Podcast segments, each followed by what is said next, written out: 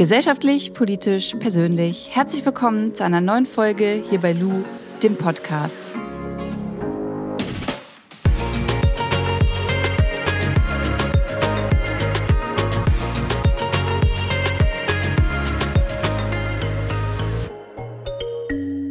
Kurze Werbung, bevor es losgeht. Ich bin gerade, hört ihr das?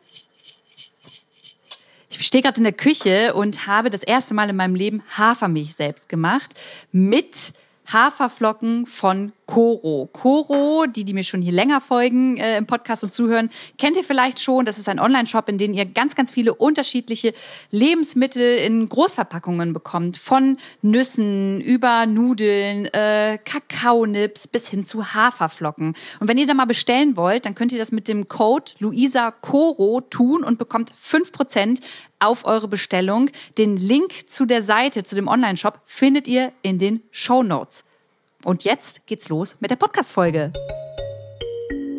Eigentlich wollte ich einsteigen mit dem Satz, heute wird's politisch. Aber irgendwie ist ja jede Folge, in der ich hier mit Menschen spreche, politisch, denn alles, was wir machen, ist einfach politisch. Heute habe ich eine junge Frau bei mir im Podcast, Wiebke Winter, die Politik auch umsetzen möchte, und zwar auf Bundesebene. Sie kandidiert nämlich in Bremen für den Bundestag, hat die Klimaunion gegründet und möchte mit so einigen Klischees in der CDU brechen. Was sie zu Kurzflugstrecken sagt, was sie über Kapitalismus denkt und ob sie von Hass im Netz betroffen ist, das werde ich sie jetzt mal fragen. Viel Spaß mit der Folge. Übke, ich freue mich mega, dass du heute Zeit hast, um mit mir ein bisschen über politische Themen zu quatschen. Und tatsächlich ist es das erste Mal, wenn ich mal so, so ein bisschen auf meine Podcast-Folgen zurückblicke, äh, dass ich eine junge Frau aus der CDU bzw. Union da habe. Und äh, umso gespannter bin ich eigentlich, was du sagst. Also herzlich willkommen. Vielen Dank, Lu, und moin in die Runde. Ich freue mich mega, dass ich da sein darf.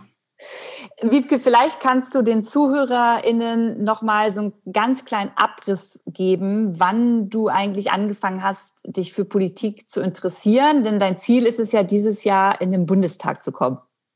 Ganz genau. Also mein Name ist Wiebke Winter. Ich bin jetzt 25 Jahre alt und ich bin irgendwie relativ früh, glaube ich, mit der Politik in Kontakt gekommen. Ich habe mich schon super früh für Geschichte interessiert, was ja immer so ein bisschen der Vorgänger ist für Politik. Und dann gab es in meinem Haus zu Hause den Spiegel, der war abonniert und ich fand das irgendwie mega spannend, mit zwölf mich in irgendwelche Wirtschaftsthemen einzulesen. Da war gerade so die Finanzkrise und das Thema, was mich dann richtig getriggert hat, ähm, war die Atomkraftbewegung, weil ich immer dachte, wie kann das sein, dass wir nicht wissen, wie wir mit diesem Müll umgehen wollen und trotzdem Atomkraft weitermachen. Und dann bin ich mit meinem Vater auch 2009 nach Berlin gefahren. Aus Bremen ist es gar nicht mal so nebenan, um für einen Tag zu demonstrieren. Das war so meine erste politische Handlung. Und als es dann zwei Jahre später tatsächlich auch ja, abgeschaltet wurde oder zumindest der Entschluss gemacht wurde, das abzuschalten, war es für mich natürlich so, boah, juhu, was geschafft, was verändert. Wann kam aber für dich so der Zeitpunkt, dass du auch überlegt hast, dich parteipolitisch irgendwie zu engagieren und wie, äh, wie ist dieser Prozess, dass du für dich eine Partei gefunden hast, wie ist der vonstatten gegangen? Ich hatte schon damals überlegt, in eine Partei einzutreten. Ein weiteres Thema, was mich super getriggert hat, war die Bildungspolitik in Bremen, weil ich mich halt dafür einsetzen wollte, dass wir das Gymnasium erhalten. Und deswegen hatte ich schon so mit 12, 13 überlegt, in einer Jugendorganisation beizutreten. Damals war ich eh noch viel zu jung, weil man kann erst mit 14 eintreten. War auch bildungspolitisch halt bei der CDU oder bei der FDP, atompolitisch aber halt gar nicht, so dass ich erstmal nicht eingetreten bin, weil ich nicht wusste, wohin. Habe mir dann sowohl die Julis als auch die Junge Union angeschaut, nachdem die Atomkraft abgeschafft wurde, wegen der Bildungspolitik.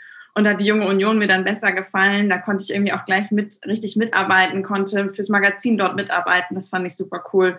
Und dann bin ich zur Jungen Union gekommen. Also ich hatte mir davor auch alle Websites angeschaut, hatte mich versucht, mich breit zu informieren und geschaut, okay, wer spricht mich von den Themen an? Und ich wusste halt, okay, mein Top-Thema ist, nachdem Atomkraft halt abgeschaltet wurde, Bildungspolitik. Da bin ich bei der CDU, da bin ich bei der FDP und das habe ich mir angeschaut und bin hingegangen.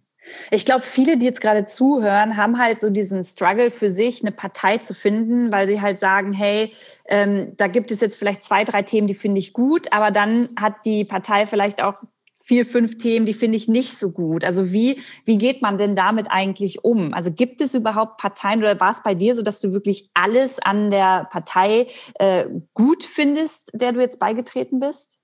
Nee, überhaupt nicht. Und ich finde auch jetzt noch nicht alles gut, was die CDU macht oder sagt. Das ist auch völlig normal. Wenn man eine Partei hätte, die zu 100 Prozent die eigene Meinung vertritt, ja, dann hätten wir wahrscheinlich 80 Millionen Parteien irgendwie auf dieser Welt. Das ist irgendwie ein Prozess, der dazugehört. Als ich eingetreten bin, gab es eine Sache, die mich besonders gestört hat an der CDU und das war, dass sie sich halt gegen das Adoptionsrecht und gegen die Ehe von Homosexuellen gestellt hat. Und dann habe ich halt Anträge gestellt. Ich habe dagegen gekämpft. Ich habe gesagt, so hier, ich möchte, dass wir das umsetzen. Ich habe mich hingestellt und habe debattiert. Ich habe mich dafür eingesetzt, dass der 219a StGB in seiner damaligen Form zumindest das Informationsrecht halt noch mit dazu bekommt, so wie es jetzt auch geschehen ist. Das waren Punkte, für die ich mich dann eingesetzt habe, für die ich aufgestanden bin, für die ich geredet habe und freue mich, dass die CDU da auch ihre Meinung dann immer mal geändert hat. Und ja, gerade versuche ich es auch beim Thema Klimapolitik und freue mich, dass es da auch schon zumindest ein bisschen in die richtige Richtung geht. Da kommen wir später noch drauf zu sprechen. Wenn du sagst, äh, du stellst da Anträge und äh, stehst für das Thema ein, wie kann man sich das denn jetzt vorstellen? Du bist ja noch keine Bundestagsabgeordnete. Also wie funktioniert das denn bei der Jungen Union? Und vielleicht kannst du noch mal erklären, was die Junge Union überhaupt ähm, für eine Funktion hat. Ja, voll. Ich bin, glaube ich, schon voll in der Politikbubble drin, von daher erkläre ich das mega gerne. Die Junge Union ist erstmal die Jugendorganisation der CDU. Wir haben ungefähr 100.000 Mitglieder und sind die größte Jugendorganisation Deutschlands. Wir stellen Anträge, das heißt, man kann bei sich zu Hause zum Beispiel im Kreisverband ein Word-Dokument schreiben und schreiben so, hey, ich möchte, dass sich bei mir die junge Union Bremen-Nord dafür einsetzt oder fordert, dass der 219a einen vierten Absatz bekommt, in dem ein Informationsrecht drin ist. Oder dass wir uns für die Homo-Ehe damals einsetzen. Und dann stellt man diesen Antrag bei sich auf der Kreisebene. Dann geht der Antrag, wenn er angenommen wird, höher auf die Landesebene. Das heißt, dann fordert die Junge Union Bremen dass äh, die Homo-Ehe erlaubt wird und das Adoptionsrecht äh, für Homosexuelle erlaubt wird. Und dann, wenn die Junge Union Bremen das beschlossen hat, da kann man es auf dem Parteitag der Jungen Union Deutschlands auf dem Deutschlandtag stellen und da nochmal darüber debattieren. Und wenn das geklappt hat, dann kann man es auch von der Jungen Union Deutschlands auf den Bundesparteitag der CDU Deutschlands bringen und dann kann man es auch da debattieren. Das kann man natürlich auch auf CDU-Ebene machen, das läuft eigentlich in jeder Partei gleich. Klingt ziemlich kompliziert, klingt auch ein bisschen langwierig, ist auch ehrlich gesagt manchmal ein bisschen langwierig, aber das ist halt der parlamentarische Prozess. Und so kann man halt auch schauen, nee, parlamentarische Prozess ist falsch, der parteipolitische Prozess, sorry.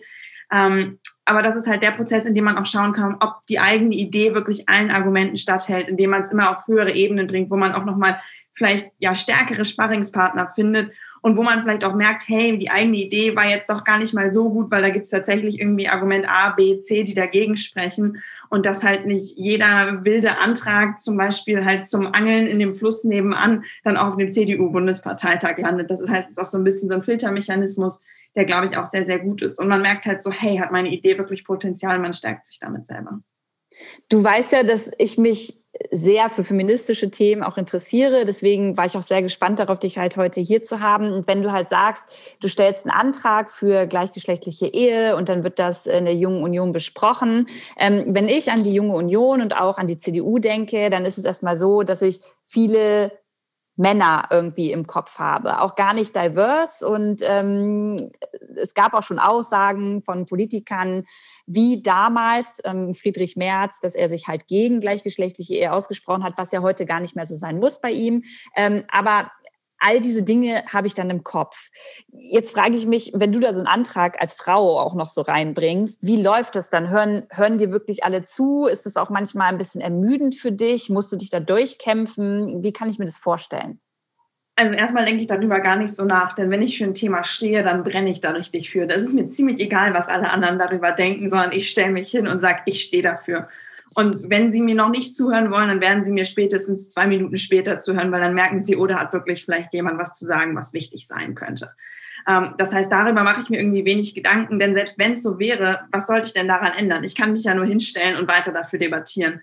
Und zum Glück hatte ich den Eindruck auch nie wirklich, sondern ich habe eher das Gefühl gehabt, wenn man gerade auch als junge Frau was sagt, die in der Partei ja wirklich vielleicht eher eine Orchidee ist, denn äh, als ein ganz gewöhnliches Gewächs, auch in der CDU, und das gilt übrigens für die meisten Parteien in Deutschland, die meisten sind noch ja, eher männlicher als weiblicher, was wir übrigens dringend ändern sollten, ähm, ja, dann hören sie vielleicht sogar noch mal eher zu. Und das Gefühl habe ich auch sogar im Bundesvorstand der CDU Deutschlands, dem ich jetzt als jüngstes Mitglied seit Januar angehören darf, da sage ich auch regelmäßig meine Meinung und die Leute hören mir zu und das ist ein cooles Gefühl. Und das ist einfach auch das, warum ich gerne Politik mache und warum ich auch gerne die Anliegen mitnehme, die mir andere Leute dann zutragen. Denn mittlerweile kommen immer mehr und ich freue mich so, dass ich dann auch manchmal Sprachrohr sein darf. Aber du hast es gerade selber gesagt, es ist ja schon so, dass nicht nur in eurer Partei, aber ich meine, die CDU ist nun mal, sitzt in der Regierung und ich finde, dass man da auch einfach mehr drauf schauen muss, dass irgendwie äh, Diversity oder auch halt das, das Verhältnis von Frau und Mann, ähm, dass es ausgewogen sein muss. Das ist ja bei euch noch nicht so. Was würdest du sagen, warum, warum ist das so und was kann man dafür tun, dass sich das ändert? Und ich weiß, dass sich ja schon etwas ändert, äh, gerade wenn ich jetzt auch hier schon mit dir jetzt gerade sitze und mit, mit dir spreche. Also da stimme ich dir vollkommen zu, Lu. Wir müssen viel diverser werden. Das geht nicht nur in Bezug auf Mann, Frau, sondern das gilt auch auf Akademiker, Nicht-Akademiker. Das gilt irgendwie Migrationserfahrung, keine Migrationserfahrung. Wir sollten die, die Gesellschaft so vielfältig abbilden, wie sie ist. Das müsste das Idealbild sein. Und es ist trotzdem ein bisschen schwierig, dahin zu kommen. Und das hat aus meiner Sicht zuallererst so gesellschaftlich, systematisch, ja schon fast historische Gründe. Denn es ist immer noch so, dass sich Männer viel stärker für Politik interessieren als Frauen. Wenn man sich eine Umfrage anschaut, dann reden Männer leider immer noch lieber über Politik als Frauen, wo ich immer denke, hey Leute, ähm, das müssen wir ändern. Redet auch mit euren Freundinnen über Politik und redet mit ihnen drüber, was wichtig ist. Erfahre ich übrigens auch selber. Viel mehr Kerle reden mit mir über Politik, als meine Freundinnen oder junge Frauen das tun. Tun auch einige, aber nicht alle. So, und das ist, glaube ich, der allererste Punkt. Auch, dass wir schauen, dass wir unsere Kinder vielleicht noch stärker dahin erziehen. Denn viele junge Frauen bekommen oder Mädchen bekommen mitgegeben, dass sie eher harmoniebedürftig sein sollen, dass sie hilfsbereit sein müssen. Und natürlich ist Politik auch immer ein äh, Prozess der Diskussion. Wir müssen gucken, wer hat die besten Argumente. Es ist manchmal auch ein Streit. Es ist manchmal auch ein Gegeneinander antreten um die besten Ideen. Und da müssen wir schauen, dass das in Ordnung ist, dass man dann nicht irgendwie als Zicke abgestempelt wird, dass man nicht irgendwie als machtgeil dargestellt wird, sondern dass es genauso ein Verhalten ist, wie es auch ein Mann macht und das bei dem anerkannt ist. Und da müssen wir vor allen Dingen unser gesellschaftliches Mindset ganz krass ändern aber auch in der Partei können wir was ändern. So ist es nicht. Ja? Es ist nicht so, als ob alles super ist. Deswegen haben wir auch eine Kommission gehabt im letzten Jahr mit dem super sperrigen Namen Struktur- und Satzungskommission, äh, wo wir uns darüber Gedanken gemacht haben, okay, wie können wir unsere Satzung, also wie können wir unsere Spielregeln ändern? Und da habe ich mich auch dafür eingesetzt, dass es zum Beispiel eine, eine Antidiskriminierungsstelle und auch eine Hate Speech Stelle gibt, bei der man sich melden kann, wenn einem zum Beispiel Hass im Netz widerfährt. Das passiert ja immer mal wenn man sich irgendwie äußert, gerade auch im Netz zu politischen Positionen und gerade Frauen passiert das noch viel krasser als Männern. Dass wir hybride Sitzungen ermöglichen, sprich, dass irgendwie auch junge, junge Mütter, die vielleicht gerade keinen Babysitter zu Hause haben können, an Sitzungen teilnehmen können, dass wir klare Anfangs- und Endzeiten haben bei Sitzungen, dass wir schauen, dass wir eine politische Elternzeit einsetzen, so dass man halt auch als, als junge Mutter oder auch als junger Vater vielleicht sich ein bisschen zurücknehmen kann, ohne dass gleich alle sagen, oh Mensch, der macht jetzt ja oder die macht jetzt ja gerade gar nichts mehr für die Partei. Und da gibt es ganz viele Punkte, wo ich denke, da könnten wir ansetzen, da können wir auch noch besser werden. Wir können auch noch stärker Frauen ansprechen durch Frauennetzwerke. Ich habe selber eins gegründet in der Jungen Union Deutschlands. Das sind irgendwie Punkte, wo ich sage, ja, da können wir wirklich noch besser werden. Ich finde es voll schön, was du gerade sagst, auch mit dem Frauennetzwerk und äh, besonders bei euch halt in der CDU. Ähm, ich habe angefangen, mich wirklich mehr mit dem Thema Feminismus auseinanderzusetzen, als ich mal mit Philipp Amthor auf einem Panel stand.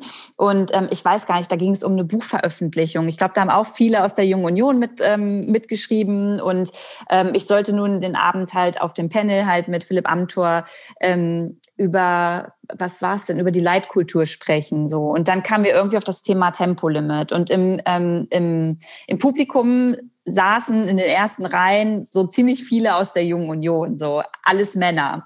Und als Philipp geredet hat, hat halt wirklich niemand was gesagt. Und als ich dann anfing, meine Meinung zum Thema Tempolimit halt rauszuhauen, ähm, wurde mir im Publikum halt dazwischen geredet und darüber gelacht. Und ich habe mich als Frau nicht ernst genommen gefühlt.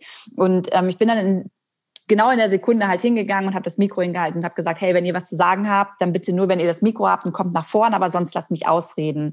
Und äh, das hast du halt nicht in jeder Situation. Was ich damit meine, ist, dass ich es ganz, ganz wichtig finde, dass es halt Frauen wie dich in der CDU gibt, damit sich etwas verändert. Denn ich habe schon immer noch das Gefühl, dass oft immer noch so ein Mindset da ist. Und das möchte ich nicht nur, das ist nicht nur in eurer Partei so. Es ist mir halt nur aufgefallen, weil ich bei euch auf einer Veranstaltung war, ähm, dass Frauen schon noch belächelt werden. Und deswegen braucht es das, dass diese Netzwerke, von denen du gerade gesprochen hast.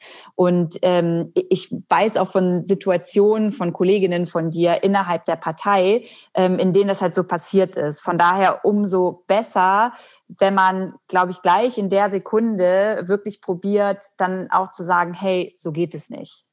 Also erstmal mega cooler Move. Hat Philipp Amthor bestimmt auch ganz genauso gesehen, dass du gesagt hast, hey, so geht's nicht. Ähm, und das ist mir natürlich auch schon mal passiert und auch jetzt nicht nur in der CDU, sondern auch in der Diskussion irgendwie mit der SPD zum Beispiel. Ich glaube, das hat jetzt nichts, was parteipolitisch wirklich so zu verorten ist. Und es passiert mir jetzt übrigens auch in meinem Wahlkampf. Ich kandidiere ja für den Bundestag, hier für meine Heimat, für den Bremer Westen, Bremen Nord und Bremerhaven. Und als 25-jährige Frau ist es natürlich auch manchmal so, dass einen dann Leute ehrlicherweise gerade auch ältere Herren anschauen und sagen, Mensch, Mädel, wie alt bist du denn eigentlich? Ähm, und hast, was hast du eigentlich überhaupt schon mal gemacht? So nach dem Motto, was ist deine Legitimation hier zu sein? Und ich denke, ja, die CDU hat mich aufgestellt. Das ist vor allen Dingen erstmal meine Legitimation. Das heißt, eine gesamte Partei glaubt, dass ich hier die richtige Kandidatin bin für diesen Wahlkreis.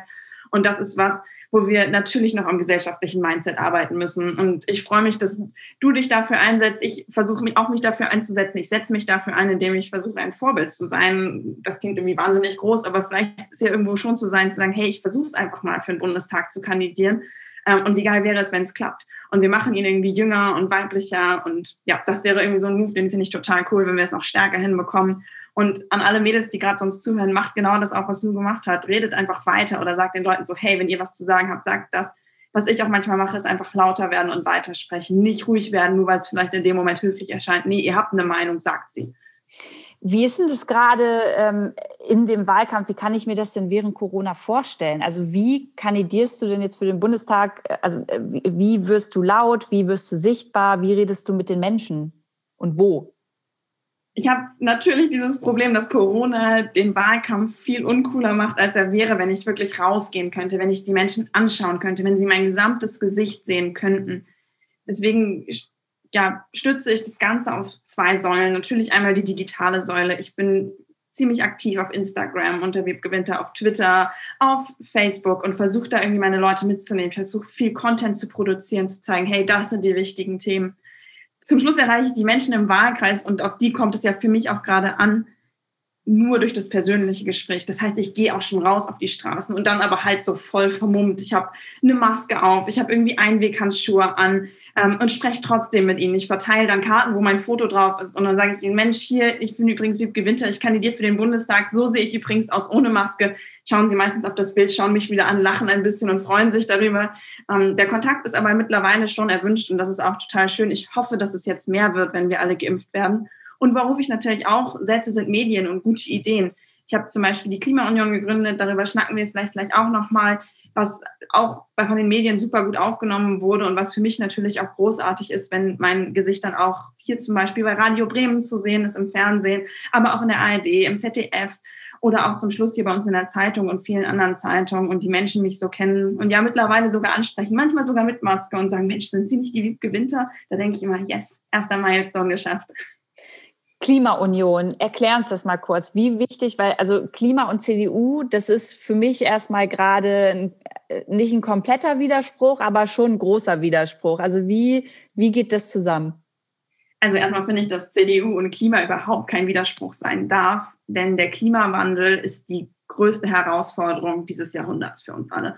Und wenn eine Volkspartei wie die CDU und wie die CSU sich nicht darum kümmern, dann wäre irgendwas ganz gehörig falsch gelaufen in diesem Land. Von daher, die CDU hat auch immer schon Klimapolitik gemacht. Ich finde aber auch, dass sie noch nicht ehrgeizig genug gewesen ist. Und deswegen habe ich die Klimaunion gegründet mit sechs anderen Mitgliedern der CDU und CSU. Männer, Frauen, jung, alt. Ähm, und wir haben schon über 1000 Mitglieder. Und wir setzen uns dafür ein, dass sich die CDU für das 1,5 Grad Ziel und Klimaneutralität bis 2040 einsetzt. Wir haben uns gegründet noch vor dem wegweisenden Urteil des Bundesverfassungsgerichts und konnten damit auch eine ziemliche Welle erreichen. Wie gesagt, wir hatten unglaublich viele Leute, die uns beitreten wollten, die sich mit uns für dieses Ziel einsetzen können. Auch die Junge Union setzt sich mittlerweile übrigens für das 1,5 Grad Ziel ein. total klasse. Es geht jetzt in die richtige Richtung. Die ersten Schritte sind getan. Auch die CDU will jetzt ihre Klimaziele nochmal verschärfen ähm, und will jetzt nochmal rangehen ans Klimaschutzgesetz. Die Einsicht finde ich ehrlich gesagt gut. Hätte mich gefreut, wenn es noch früher gekommen wäre, aber ist jetzt zumindest positiv zu sehen, wenn sie es jetzt ändern. Und dafür will ich mich einsetzen. Also vor allen Dingen für den Ausbau von mehr erneuerbaren Energien, von mehr Stromnetzen, dass wir gucken, wie wir Klimaentwicklungs- und Außenpolitik machen können und noch hunderttausend Sachen. Aber dann würden wir jetzt hier ein Klimaschutz-Fachgespräch wahrscheinlich gleich führen. Aber soweit erstmal. Wenn, wenn, du sagst, es hat Wellen geschlagen, auch innerhalb der Partei, also was ist jetzt mit so einem ähm, Armin Laschet oder Friedrich Merz, haben die sich da auch bei dir gemeldet und gesagt, hey, coole Aktion, ich möchte da gern beitreten? Also wir haben im Bundesvorstand der CDU darüber gesprochen und da meinte Armin Laschet auch, dass er es eine großartige Idee findet, hat das später auch öffentlich in den Medien nochmal bestätigt und hofft, dass viele Leute mitmachen. Und das ist natürlich totaler Rückenwind für mich. Mit Friedrich Merz habe ich jetzt noch nicht darüber gesprochen, aber andere Leute aus der Union haben mich natürlich angerufen, mich angesprochen, zum Beispiel der Andreas Jung, der stellvertretende Fraktionsvorsitzende der CDU und CSU. Der fand es auch total klasse, unterstützt uns auch dabei. Von daher habe ich schon das Gefühl, dass Rückenwind da ist. Sicherlich gibt es auch Leute, die das Ganze kritisch beäugen, aber ich konzentriere mich vor allen Dingen darauf, was geht und was möglich ist, denn das ist ja das, was ich verändern will. Und ja, wie ich am Anfang schon gesagt habe, ich finde es manchmal, natürlich muss man Kritiker hören, man muss sich das angucken, Mensch, passt der Schuh, passt der Schuh nicht. Aber zum Schluss setze ich mich dafür ein und dann kämpfe ich dafür, weil ich davon überzeugt bin und ja, das andere ja, also ist dann manchmal rauschen. Für mich hört sich das erstmal total gut an und gleichzeitig, klar, würde ich jetzt es auch ein bisschen kritisch sehen, als dass ich erstmal ein bisschen skeptisch wäre und sagen würde, hey, ihr habt es die ganzen letzten Jahre als Partei wirklich nicht immer zu 100 Prozent hinbekommen, auch vieles gebremst. Und ähm, jetzt kommt vor den Bundestagswahlen eine Klimaunion, ähm, die natürlich auch wahrscheinlich irgendwo noch mal so ein bisschen junge Leute abholen sollen. Und äh, weiß ich nicht, auf, auf Marketing-Ebene würde ich das jetzt irgendwie Greenwashing nennen. Deswegen da mal meine Frage, was sind denn was sind denn wirklich, vielleicht kannst du mir mal so drei konkrete Forderungen nennen, die ihr habt und an denen man euch dann auch messen kann, ob ihr euch dann letztendlich dafür einsetzen werdet, wenn ihr erstmal im Bundestag seid oder du zum Beispiel? Den Vorwurf kann ich irgendwie aus so einer Marketing-Sicht verstehen. Ich kann halt nur sagen, ich habe darüber überhaupt nicht so nachgedacht. Ich setze mich dafür halt auch schon ein bisschen länger ein, bin halt jetzt noch nicht in der ersten Reihe der CDU. Von daher war ich vielleicht in dem Punkt auch noch nicht so sichtbar, sondern bin erst durch diese Gruppenbewegung sichtbar geworden und kann halt nur sagen, es gibt unglaublich viele Leute in der CDU, die sich für genau dieses Thema einsetzen wollen. Ähm, und die Bundestagswahl ist für mich in diesem Zusammenhang völlig egal. Also selbst wenn ich jetzt nicht in den Bundestag gewählt werden sollte, ja, dann würde ich mich weiter für dieses Thema auch einsetzen und es hätte es auch unabhängig von der Bundestagswahl gegründet. Das hatte damit wirklich überhaupt nichts zu tun, sondern meine innere Überzeugung, wie kann es sein, dass wir dieses Thema so lange schon kennen, länger als ich überhaupt auf dieser Welt bin, und wir haben trotzdem noch so wenig geschafft. Wie kann das sein? Das war die Haltung, aus der ich das rausgemacht habe. Und unsere Punkte, unsere Forderungen sind, wie gesagt, wir fordern Klimaneutralität bis 2040. Daran sollten wir uns messen lassen. Wir fordern die Einhaltung des 1,5 Grad Ziels, das damit ja super eng verknüpft ist. Denn ich bin gespannt, das ist ja der, Moment, das ist der momentane Plan der Regierung, dass wir bis 2045 klimaneutral werden wollen. Ob das wirklich reicht für das 1,5 Grad Ziel, ich bezweifle das. Deswegen kämpfe ich weiterhin für Klimaneutralität bis 2040. Und das müssen wir jetzt halt mit Maßnahmen unterfüttern. Und da gibt es halt hunderttausend verschiedene Wege, die man gehen könnte, wo man auch unglaublich viel beachten muss. So, wie viel, wie, wie viel können wir den Leuten zumuten? Also wie sozial ist die ganze Geschichte? Ähm, wie können wir die Wirtschaft und Industrie mitnehmen? Und das ist ein ganz, ganz wichtiger Punkt, der die Klimaunion auch gerade ausmacht, weil wir sagen, ohne Arbeitsplätze, die zum Schluss den Leuten die Brötchen nach Hause bringen, durch das Gehalt, was sie dadurch verdienen, ohne die Steuern, die wir dadurch generieren können, um die ganzen Transformationen zu bezahlen, die dadurch notwendig werden. Ohne die können wir Klimaschutz nicht machen. Und deswegen, wenn du mich jetzt nach Maßnahmen fragst, die ich total sinnvoll fände, wäre es halt wirklich der massive Ausbau der erneuerbaren Energien. Denn wenn wir zum Beispiel bald E-Auto fahren wollen und irgendwie Wasserstoff produzieren wollen, brauchen wir enorm viel Strom.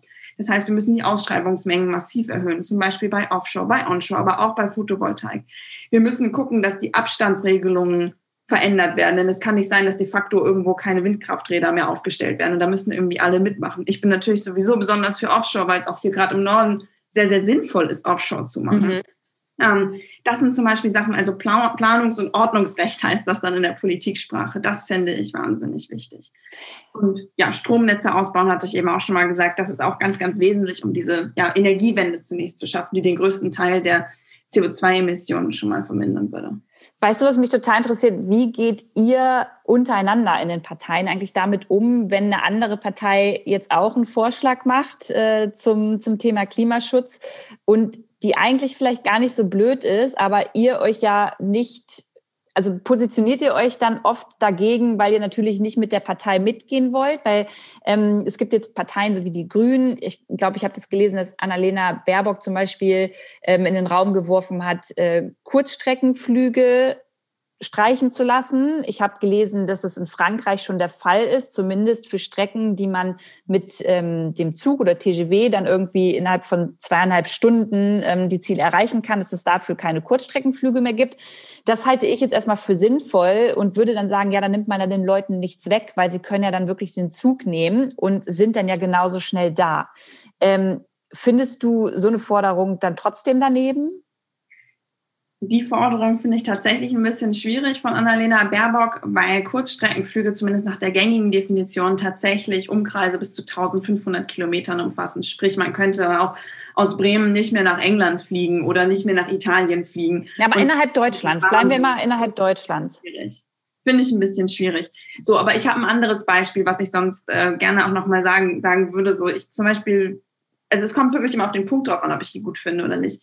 Die Grünen haben ja auch mal ins, den, den Vorschlag dieses Pro-Kopf-Budgets, wie es auch in der Schweiz gemacht wird, ähm, ja in den Raum geworfen, dass man halt, wenn wir jetzt die CO2-Steuer annehmen, dass man quasi so eine Pauschale zurückbekommt, dass jeder ein bisschen Geld dafür zurückbekommt, dafür, dass halt die CO2-Steuer erhöht wird. Und diesen Ansatz finde ich zum Beispiel sehr, sehr interessant, weil wir müssen natürlich gucken, dass wenn CO2 teurer wird und gerade arme Menschen, die sich vielleicht nicht so schnell ein E-Auto leisten können, davon dann stärker betroffen sind, sowieso halt für die jeder Euro, den sie mehr bezahlen müssen, teurer ist als für jemanden, der ganz, ganz viel Geld hat, dann finde ich das eine spannende Überlegung. Und dann denke ich auch, okay, welche Vorteile hat es, welche Nachteile hat es, inwiefern würde ich es vielleicht modifizieren? Ähm, ich, kann, ich kann verstehen, warum das manchmal so wirkt, dass wenn der eine Hü sagt, dass der andere Hot sagen muss, was die Parteien angeht. Ich kann halt nur für mich persönlich sagen, wie ich damit umgehe. Ich gucke mir jede Idee an, ob ich sie irgendwie klug und richtig finde. Ähm, bei, den, bei den innerdeutschen Flügen würde ich auch sagen, ich fände es großartig, wenn wir halt die Bahn so attraktiv machen, dass es überhaupt nicht notwendig ist. Ich fahre innerdeutsch auch nur Bahn, das kann ich halt nur für mich sagen fände es jetzt aber falsch, wenn jegliche Flüge gestrichen werden würden, denn manchmal ist es vielleicht schon notwendig, dass man irgendwie von Hamburg nach Berlin schneller als in sechs Stunden kommt. Dann muss man aber halt gucken, inwiefern man dann die Preise vielleicht ein bisschen erhöht und die Preise der Bahn senkt. Das fände ich richtig. Ein gesamtes Verbot ist halt nicht irgendwie das, was ich richtig finde. Ich bin schon noch für Liberalität und für Möglichkeiten und jeder kann sich dann ja selber aussuchen. Ich fahre auch noch bis nach Brüssel oder bis nach Paris mit der Bahn, habe damit kein Problem. Aber ja, das ist, ist, so meine Haltung dazu. Ist ja auch letztendlich eine Kostenfrage, ne? wer sich da dann auch wieder was leisten kann. Wie gehst du denn mit Fridays for Future um? Also bist du, ähm, bist du mit den Aktivistinnen im Austausch? Wie, wie findest du die Bewegung? Welche, welche Forderungen teilst du und bei welchen Forderungen sagst du als CDUlerin, das geht nicht? Ich bin Fridays for Future insofern super dankbar, dass sie das Thema Klimaschutz nochmal so krass auf die Agenda gebracht haben und auch immer wieder dafür einstehen. Ich finde es beeindruckend, wie Luisa Neubauer sich zum Beispiel dafür einsetzt, dass wir dieses Thema immer weiter vorantreiben, auch wenn ich inhaltlich nicht immer mit Fridays for Future und auch nicht mit Luisa einer Meinung bin. Ich habe auch zum Beispiel ihr Buch gelesen. Ich war schon mal auf Veranstaltungen von Fridays for Future. Ich stehe mit denen auch teilweise in Kontakt. Hier in Bremen haben wir wirklich große Differenzen, weil die Fridays for Future Gruppe hier relativ links ist. Sprich, die kritisieren halt die, das System des Kapitalismus immer ganz, ganz stark. Die Kritik kann ich halt zum Beispiel überhaupt nicht teilen, weil ich denke, wir brauchen schon irgendwie einen Wettbewerb. Und wir haben auch gerade gesehen, dass zum Beispiel bei den Impfstoffen, dass ja, BioNTech wurde auch von einem Unternehmen erfunden und nicht vom Staat. Ich finde das schon gut, wenn wir auch die Unternehmen damit einbeziehen sie müssen auch die Steuern bezahlen, sie müssen irgendwie die Jobs schaffen. Und ich weiß jetzt nicht, ob die DDR so ein unglaublich klimafreundlicher Staat geworden wäre mit einem sozialistischen Staat. Das heißt, die Kritik teile ich halt überhaupt nicht. Viele Forderungen, zum Beispiel ein komplettes Flugverbot, sind mir da auch zu radikal. Ich würde halt immer mehr auf Anreize setzen. Ich finde es aber immer wieder spannende Denkanstöße, die sie liefern für diese ganze Klimadebatte. Ich finde es gut, dass sie das Thema draufhalten. Welchen Weg wir gehen, da bin ich vielleicht nicht immer ganz einer Meinung. Aber ja, das ist so meine Haltung zu Fridays for Future. Also Kapitalismus zu kritisieren auf eine bestimmte Art und Weise finde ich persönlich jetzt erstmal gar nicht schlecht, weil man dann in einen ähm, Austausch kommt und sich darüber unterhält. Und ähm, wie soll ich sagen, also die CDU ist ja schon sehr wirtschaftsnah. Und da finde ich, muss man auch manchmal kritisieren, ähm, dass man schon oft mal das Gefühl hat, dass da sehr für die Wirtschaft und sehr für Unternehmen entschieden wird und dabei einfach andere Aspekte liegen bleiben. Und da würde ich mir schon manchmal von der CDU wünschen, dass sie ein bisschen rausgeht aus dieser krassen ähm, Connection zwischen Wirtschaft und PolitikerInnen und das wieder so ein bisschen mehr aus einer anderen Perspektive sieht. Weißt du, was ich meine? Weil es gibt ja jetzt in eurer Partei schon sehr viele Fälle, bei denen man sagt, hm, ist ja schon ein bisschen strange, wie, wie nah die miteinander da alle verbandelt sind.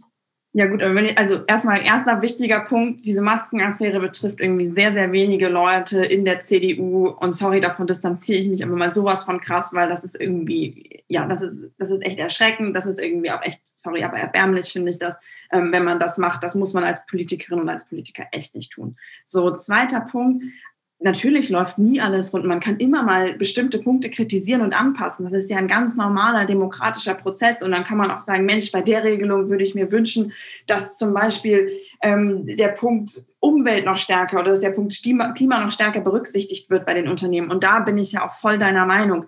Ich sage ja auch, Mensch, die Unternehmen müssen halt schauen, wie können wir jetzt umstellen auf eine CO2-neutrale oder zum Schluss CO2-neutrale Produktionsweise, gerade auch in der Industrie den Kapitalismus abzuschaffen, ähm, hängt aber für mich damit überhaupt nicht so richtig zusammen. Das ist irgendwie eine Systemdiskussion, die da völlig fehlgeleitet ist. Denn wir leben gut mit unserer sozialen Marktwirtschaft. Und es sind ja auch nicht zum Schluss die Unternehmen, die wir fördern damit, sondern es sind auch zum Schluss die Arbeitnehmer, die dahinter stehen, die ganzen Jobs, die dahinter stehen, ähm, die ganzen Menschen, die von dem Gehalt, was sie bekommen, leben, die vielen Dinge, die Unternehmer auch anstoßen in ihrer Region, zu Hause. Ich finde dieses Unternehmerbashing da manchmal auch ein bisschen schwierig, was da gleich mit reinkommt, weil das wirkt immer so, als wären das so die Bösen. Ähm, dabei tun die echt richtig, richtig viel für unser Land und gerade auch die kleinen und mittelständischen Unternehmen, die vielleicht fünf bis zehn Arbeitnehmer haben äh, und dafür sorgen, dass ein, dass ein Dorf irgendwie funktioniert. Ja, das finde ich wahnsinnig wichtig. Und die Kapitalismuskritik als solche, zu sagen, wir müssen jetzt in einen sozialistischen Staat gehen, denn das wäre ja das Gegenteil von Kapitalismus, das verstehe ich halt in diesem Moment nicht, weil ich auch glaube, dass Wettbewerb förderlich sein kann, um CO2-Neutralität zu erreichen, weil wir so auch den Wettkampf der besten Ideen haben, der besten Innovationen, der besten Forschung haben. Und deswegen bin ich so überzeugt davon, dass der Kapitalismus, die soziale Marktwirtschaft, genau die Systemform ist, die wir brauchen, um den Klimawandel stoppen zu können. Nee, also ich, ich, möchte mich da nicht falsch verstanden fühlen. Ne? Also den Kapitalismus abzuschaffen, also da bin ich auch ganz, ganz weit von weg. Das Ganze aber mal zu hinterfragen und auszudiskutieren, das finde ich wichtig. Und nochmal auf die Maskenaffäre. Was ich viel interessanter fand, war halt danach ähm, die Diskussion darüber, wie geht man in Zukunft einfach auch mit Lobbyismus um. Und ähm, da gab es ja nun ähm, diesen Punkt, dass man ähm, überlegt, LobbyistInnen, die quasi an einem Gesetzesprozess und Entwurf teilhaben oder irgendwie damit zu tun haben, ähm, mit zu veröffentlichen oder nicht. Und da hat ja, bin ich der Meinung, die Union ja auch dagegen gestimmt, dass es nicht gemacht wird. Und da frage ich mich dann wieder, also warum ist das so? Warum kann man nicht nach so einer nach so einer Affäre als Partei einfach sagen, ey, das ist so scheiße gelaufen und wir probieren da jetzt so krass transparent wie möglich zu sein. Das tut uns ja allen nicht weh. Und auch die Bürger und Bürgerinnen haben ja ein, ähm, ein Anspruch darauf zu wissen, wer an Gesetzesgebungen und Entwürfen ähm, beteiligt ist.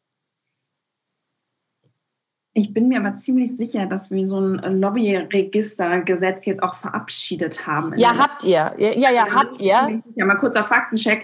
Also das ist auf jeden Fall mit drin. Ich habe mich das Gesetz jetzt nicht en Detail angeschaut. Deswegen fühle ich mich gerade nicht ganz befähigt, da wirklich viel mhm. zu sagen. Ich weiß, dass das gekommen ist. Und ich finde es grundsätzlich auch richtig, dass man schaut, okay, wer ist mit dabei. Das soll dieses Lobbyregistergesetz ja auch machen. Und Lobbyismus, auch das nochmal kurz, weil mir das immer wichtig ist, das zu betonen, heißt nicht nur, dass da jetzt große Unternehmen sind, irgendwie große Konzerne, sondern das bedeutet auch, dass zum Beispiel der BUND mitredet. Das bedeutet auch, dass die Gewerkschaften mitreden. Von daher ist es grundsätzlich wichtig und richtig, dass die Interessenverbände auch auf jemanden zukommen und sagen, hey, das sind unsere Positionen, das ist unsere Sichtweise, weil keine Politikerin und kein Politiker kann alleine die gesamte Welt verstehen. Dafür braucht man Menschen, die sich auskennen ich habe, wie gesagt, mir das Lobbyregistergesetz jetzt nicht ganz aktuell vor Augen geführt. Ich weiß nicht genau, was da drin steht. Ich weiß aber, dass die Regelungen verschärft wurden.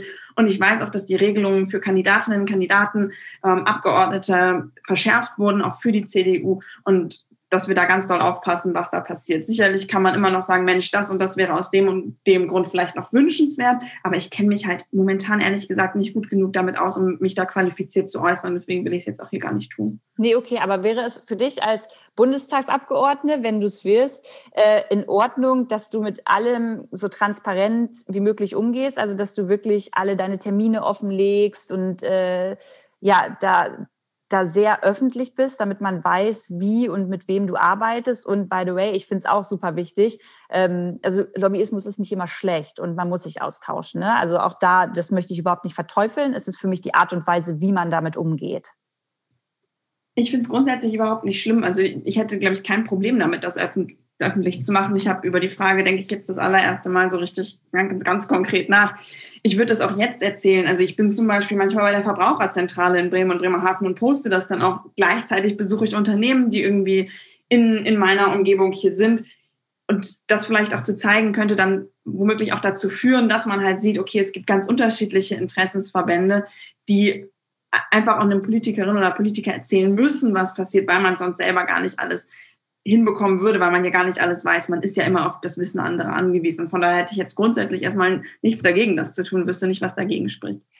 Kannst du es verstehen, sorry, ich muss noch mal einen Schritt zurückgehen, ähm, kannst du es verstehen, dass Bürger und Bürgerinnen ähm, sich während Corona ja, oder da auch einfach am Verzweifeln sind, wenn man zum Beispiel sieht, wie viel an ähm, Rettungsmaßnahmen und Hilfspaketen zum Beispiel an die Lufthansa gegangen sind, so. Ähm, und man sich dann fragt, sind die jetzt wirklich systemrelevanter, als vielleicht einen Teil daraus zu nehmen und lieber schnell Schulen auszustatten? Ähm, kannst du das nachvollziehen, dass ich das als Bürgerin nicht nachvollziehen kann, wie da gehandelt wurde?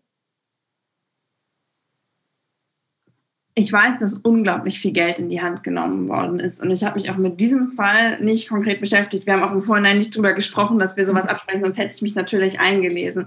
Ähm, was ich allerdings weiß, ist, dass unglaublich viel Geld in die Hand genommen wurde, auch gerade für die Schulen. Hier in Bremen hat jedes Kind in der Corona-Krise ein iPad zum Beispiel bekommen. Von daher finde ich das so ein bisschen schwierig zu sagen, hier, wir haben ja gar nichts für die Schulen gemacht und nur was für Lufthansa. Hast du jetzt auch gerade nicht gesagt, ja? Aber dass man das einfach auch so ein bisschen immer in Verhältnis setzt. Manche Dinge werden dann manchmal von der Presse auch ein bisschen höher gespielt, weil sich es auch gut verkaufen lässt. Ich habe schon das Gefühl, dass wirklich sehr, sehr viele Bereiche berücksichtigt wurden. Und ja, ich bin auch der Ansicht, dass Kinder ganz besonders gelitten haben in dieser Pandemie, weil das, was für uns Erwachsene vielleicht so zwei, drei Jahre sind, wo man sagt, okay, das halte ich jetzt aus, das ist für ein Kind eine ganze Entwicklung. Die kennen das teilweise nicht anders, als dass man Menschen mit Masken begegnet. Das ist schon krass.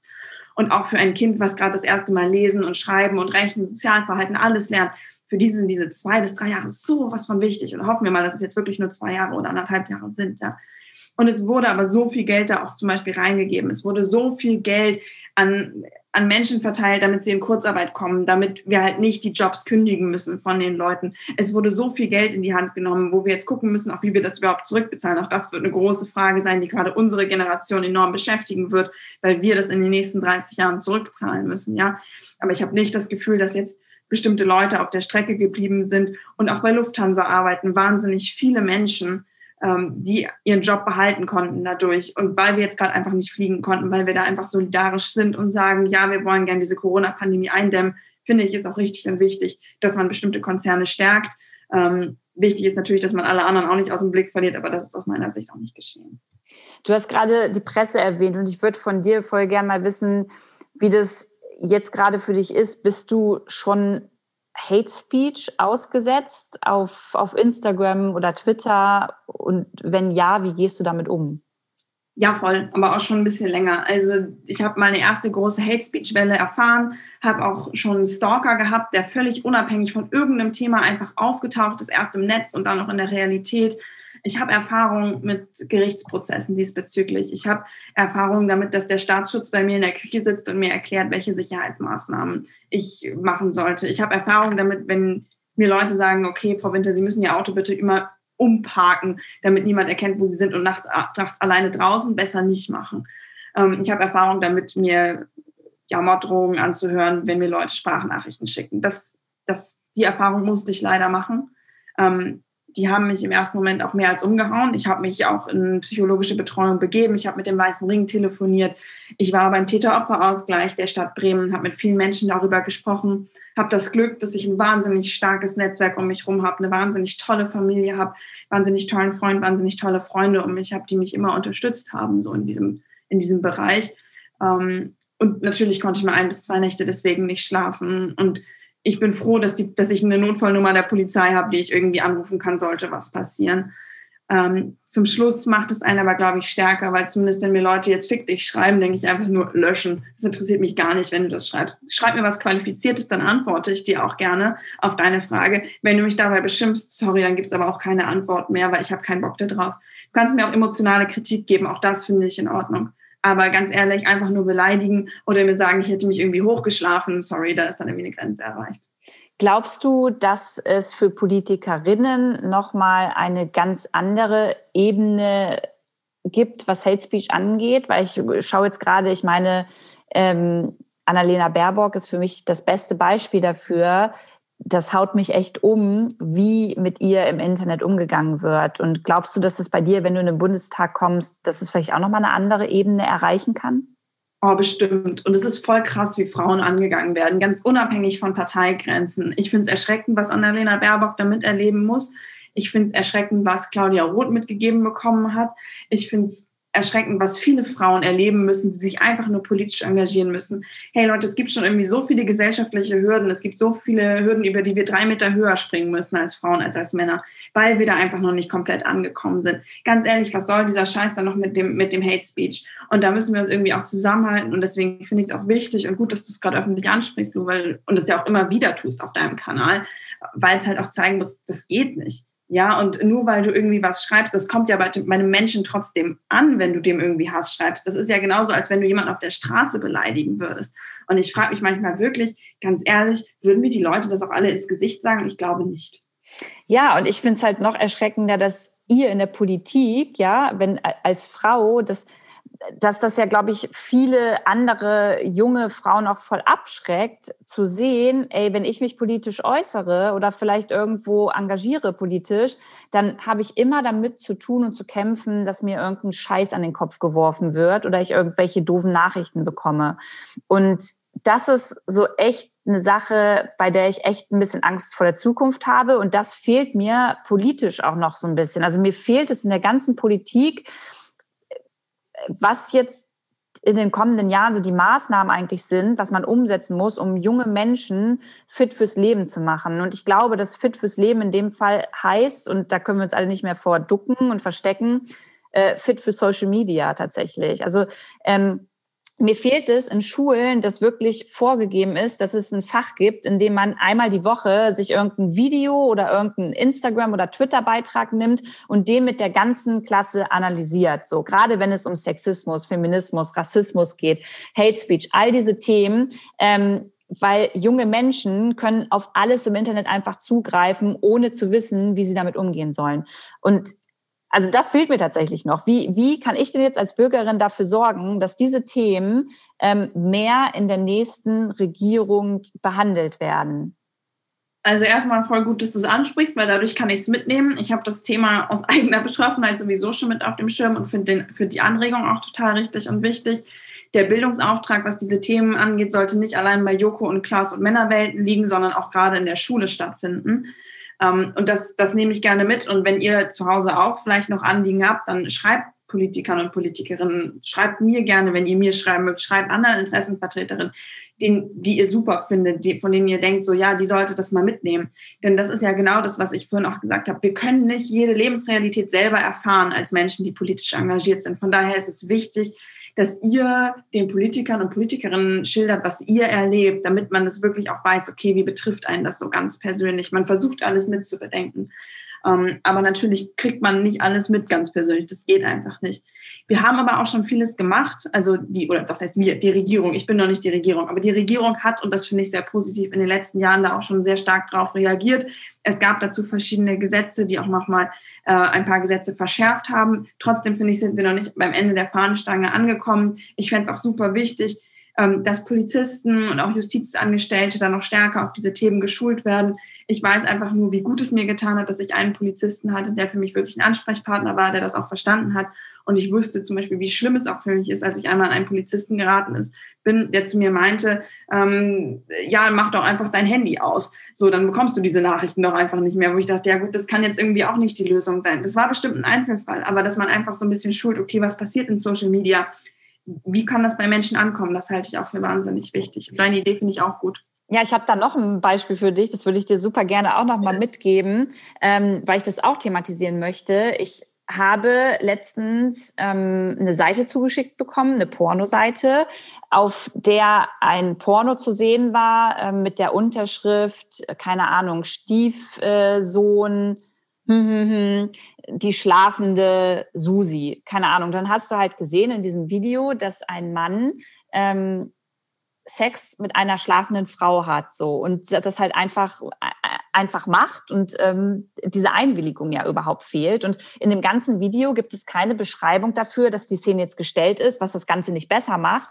Und im zweiten Moment dachte ich mir, jetzt mir es zugeschickt wurde, ähm, krass, weil so eine Seite kann jeder junge Mensch auf dem Schulhof aufmachen und das tun sie ja auch, ähm, ohne sich irgendwo anmelden zu müssen oder ohne einen Hinweis, ähm, dass da jetzt irgendwas gestellt ist. Und ich halte es für höchst problematisch, dass solche wirklich sexistischen, frauenfeindlichen und ja auch irgendwo schon das ist ja ich, wahrscheinlich schon strafrechtlich relevant, oder? Richtig, also, ja, richtig. Aber ich habe mal geguckt, ich habe geguckt, Wiebke, und das ist auf ganz vielen Seiten so. Also ich habe ich habe mich ein bisschen durch Pornoseiten recherchiert und habe gesehen, ähm, dass da viel Nachholbedarf ist. Und genau so war es, ähm, um das einfach nochmal als Beispiel reinzugeben. Weißt du, das wäre jetzt ein Beispiel, damit würde ich in meine Klasse gehen und sagen, hey, wir müssen darüber sprechen, sowas kann man im Internet sehen. Was sagt ihr denn? Glaubt ihr, es ist in Ordnung, ähm, dass ein, eine Person mit einer anderen schlafenden Person einfach Sex haben darf? Also das muss halt früh ähm, geschult und thematisiert werden, weil ich glaube, dass junge Leute sonst denken, ja, ist klar, die machen das da, also darf ich das auch machen. Und dadurch verzerrt sich so voll das Bild von dem Thema Gleichberechtigung und wie man miteinander umgehen muss. Und ja, deswegen würde ich dir das auch voll gerne nochmal mit geben, weil ich, ich weiß einfach nicht, an wem ich mich da wenden muss, wenn ich möchte, dass sowas in der Schule schon ganz früh thematisiert wird und nicht erst in vier, fünf Jahren. Das muss einfach jetzt passieren, weil während Corona hat man einfach voll krass gemerkt, dass viele junge Menschen ja noch mal mehr das Internet konsumieren, so und das wird sich jetzt ja nicht ändern. Also müssen wir jetzt ja irgendwie die jungen Menschen mitnehmen mit ihrem Konsum, um ihnen zu sagen, was gefährlich sein kann, und wie man sich vielleicht auch schützt vor manchen Dingen. 100 Prozent. Ich finde das total erschreckend, was du gerade erzählst. Ähm, ich hatte zum Glück äh, noch nicht die Freude, mich auf solchen Pornoseiten irgendwie rumtreiben zu müssen. Ähm, es ist erschreckend, was man alles im Internet finden kann. Da wird man wohl auch kaum hinterherkommen, solche Seiten alle zu sperren, weil die ploppen schneller wieder hoch als der Giersch im Garten so. Ähm, und da müssen wir, also da, das, ich finde es eine total wichtige und richtige Anregung, über die ich auch schon nachgedacht habe, inwiefern man halt junge Menschen für dieses Internetleben schulen muss. Denn da haben wir natürlich auch gerade diesen Generationen-Clash. So, ne? Ähm, wir beide erinnern uns vielleicht noch so ein bisschen daran, wie es war, wenn wir mal eine Frage hatten und äh, Mutti oder Fadi haben dann irgendwie den Brockhaus aus dem Regal geholt. Mhm. Heute kann man halt alles irgendwie sofort eingeben. Und da ist es zum Beispiel auch total wichtig, so Quellenlehre zu machen. Weil wenn mir Leute irgendwie Videos zuschicken und sagen, boah, Wiebke, da ist was voll krass und dann gucke ich mir die Quelle an und dann ist es irgendwie ja, Russia Today oder irgendwie so andere Quellen, dann muss ich halt erstmal wissen, okay, stimmt es überhaupt, was da passiert ist? Und dieses Thema Fake News, was damit verbunden ist, was wir ja auch gesehen haben, was ganze Wahlen beeinflussen kann. Auch das ist ja so krass. Also dieser Umgang mit dem Internet, der, um, der sichere Umgang mit dem Internet, dass es einen auch psychisch nicht komplett fertig macht, was man da erlebt. Denn auch das ist jetzt ja nochmal rapide nach oben geschnellt. Einmal durch Corona, aber ich könnte mir vorstellen, auch halt durch einen verstärkten Internetkonsum. Ähm, der halt genau so solche, solche Sachen auch zeigt oder noch andere Sachen zeigt, die dann irgendwie triggern können. So, da müssen wir halt rangehen und da müssen wir auch nochmal viel stärker gucken, okay, wie können wir erstmal die Lehrer und halt auch dann die Schüler schulen, dass das halt nicht geht. Und da müssen wir auch nochmal erheblich nachholen in Deutschland.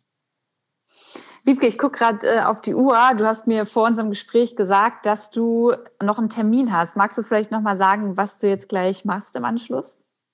Oh ja, ich gehe gleich in den CDU-Bundesvorstand und ich ähm, finde das immer total klasse und total spannend, damit dabei sein zu dürfen. Das ist so eine große Ehre für mich. Ähm, Angela Merkel sitzt da auch immer mit dabei und ich habe so großen Respekt vor dieser Frau, was sie geleistet hat, gerade auch als Frau in den letzten 16 Jahren. Und heute ist ein ganz besonderer Termin, weil auch Ursula von der Leyen mit dabei ist, ähm, die ich auch total klasse finde. Man muss nicht alle Positionen gut finden, aber sie hat irgendwie auch gezeigt, was eine Frau alles kann. Ähm, sie hängt hier auch bei mir tatsächlich im Arbeitszimmer äh, als eine von drei Vorbildern, die ich hier hängen habe. Ich habe noch Ruth Bader Ginsburg und Kamala Harris hier hängen, die mich jeden Tag bestärken, das weiterzumachen, was ich mache. Von daher freue ich mich jetzt mega, mit denen zu diskutieren und ja, gleich in die nächste anregende Diskussion gehen zu dürfen.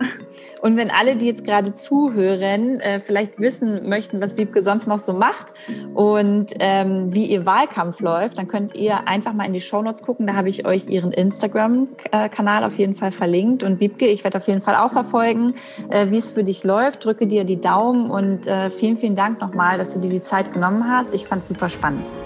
Vielen Dank, du. Hat mir wahnsinnig viel Spaß gemacht, mit dir zu diskutieren. Viele neue Perspektiven, viele neue Fragen. Richtig cool.